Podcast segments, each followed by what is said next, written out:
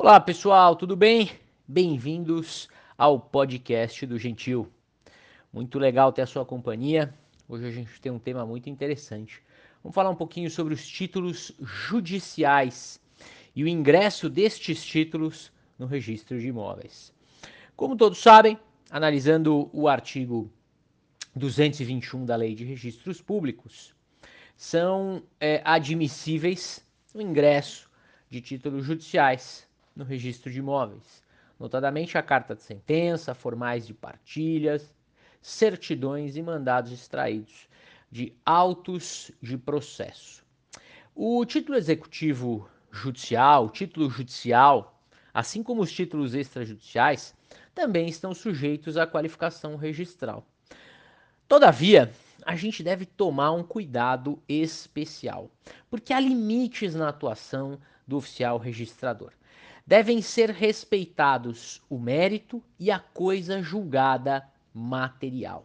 Na verdade, pessoal, elementos intrínsecos da decisão ou do processo não devem ser objeto de análise pelo oficial registrador, ok? Mas a qualificação registral, quanto aos demais aspectos, ela deve ocorrer, mostrando-se totalmente descabida a previsão por alguns magistrados é, de ingresso do título, eliminando qualquer análise registral sob pena do crime de desobediência. Nós temos inclusive precedentes do precedentes até do, do STF é, que já analisaram esse assunto. Para que eles tiverem interesse, o HC 85 911 da primeira turma, relator ministro Marco Aurélio. O julgado é de 25 de outubro de 2005. A emenda basicamente diz o seguinte: registros públicos, atuação de, do titular, carta de adjudicação, dúvida levantada, crime de desobediência, impropriedade manifesta, o cumprimento do dever imposto pela lei de registros públicos, cogitando-se de deficiência da carta de adjudicação e levantando-se dúvida perante o juízo de direito da vara competente, longe fica de configurar ato passível de enquadramento no artigo 330 do Código Penal. Então fica aí essa anotaçãozinha que me parece interessante. Tá legal, pessoal? É, ainda dentro daquilo que a gente tem que comentar a respeito da qualificação. Vamos falar um pouco de qualificação, né? É, se eu já entendi que mérito de decisão e elemento intrínseco não comporta qualificação, ou seja, é, desqualificar um formal de partilha por inobservância da, da ordem de sucessão hereditária, ok? Isso está totalmente totalmente limitada à, à análise jurisdicional, ok? O, o, oficial registrador não pode adentrar no tema, ainda mais pensando que a decisão já transitou em julgado, ou seja, na esfera jurisdicional ela não será mais discutida, não faria sentido na esfera administrativa é, tal retomada de assunto, tá bem? É, entretanto, a gente precisa tomar alguns cuidados, porque muitas pessoas podem estar falando assim, gente, mas então que tipo de qualificação é admissível? É, em que medida pode o registrador recusar um título judicial? Vamos falar disso. É, a origem do título judicial, por exemplo, não está isenta da qualificação registrária, que pode apontar é, falhas de ordem formal ou desrespeito a princípios registrais. Essa, inclusive, é a orientação dada pelo Conselho Superior da Magistratura. Orientação antiga, inclusive quiserem anotar, a apelação civil do Conselho Superior da Magistratura 1502907. Decisão aí de 30 de julho de 92. Ok? É...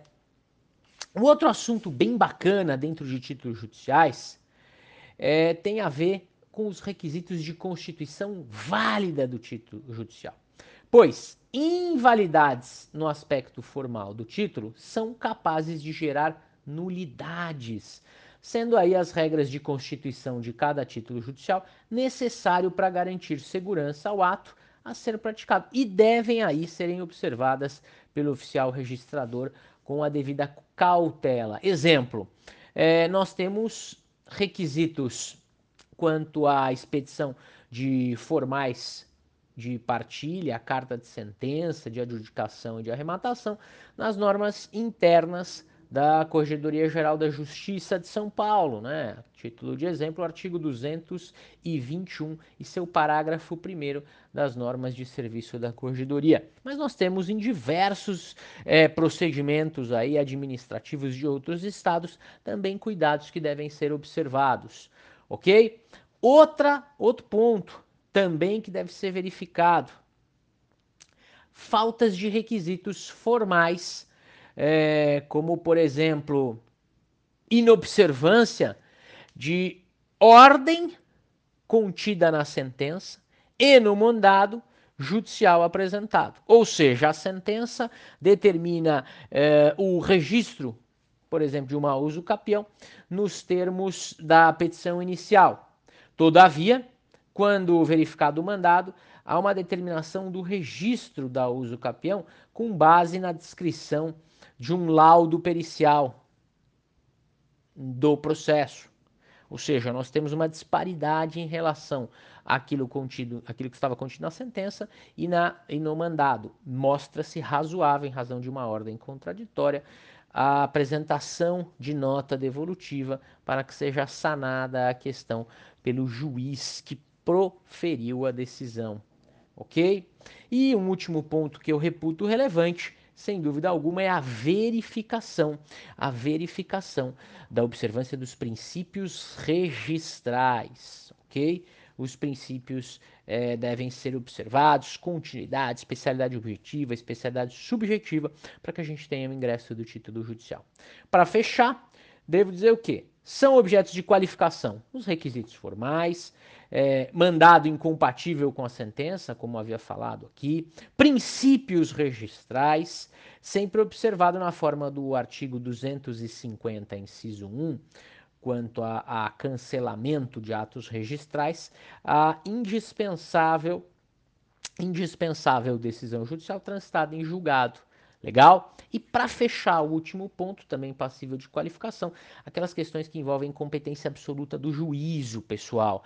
Ou seja, é, um determinado juízo estabeleceu a indispensabilidade da penhora e a afetação daquele bem não pode juízo diverso, em princípio, é, determinar o cancelamento ou qualquer tipo de deliberação sobre a ordem é, expedida anteriormente. Juízo diverso. A hipótese aqui de incompetência absoluta do juiz deve ficar, o pessoal deve ficar muito atento. E o que não deve ser objeto de análise de qualificação, o mérito da decisão, os elementos intrínsecos do processo ou da decisão, bem como coisa julgada material.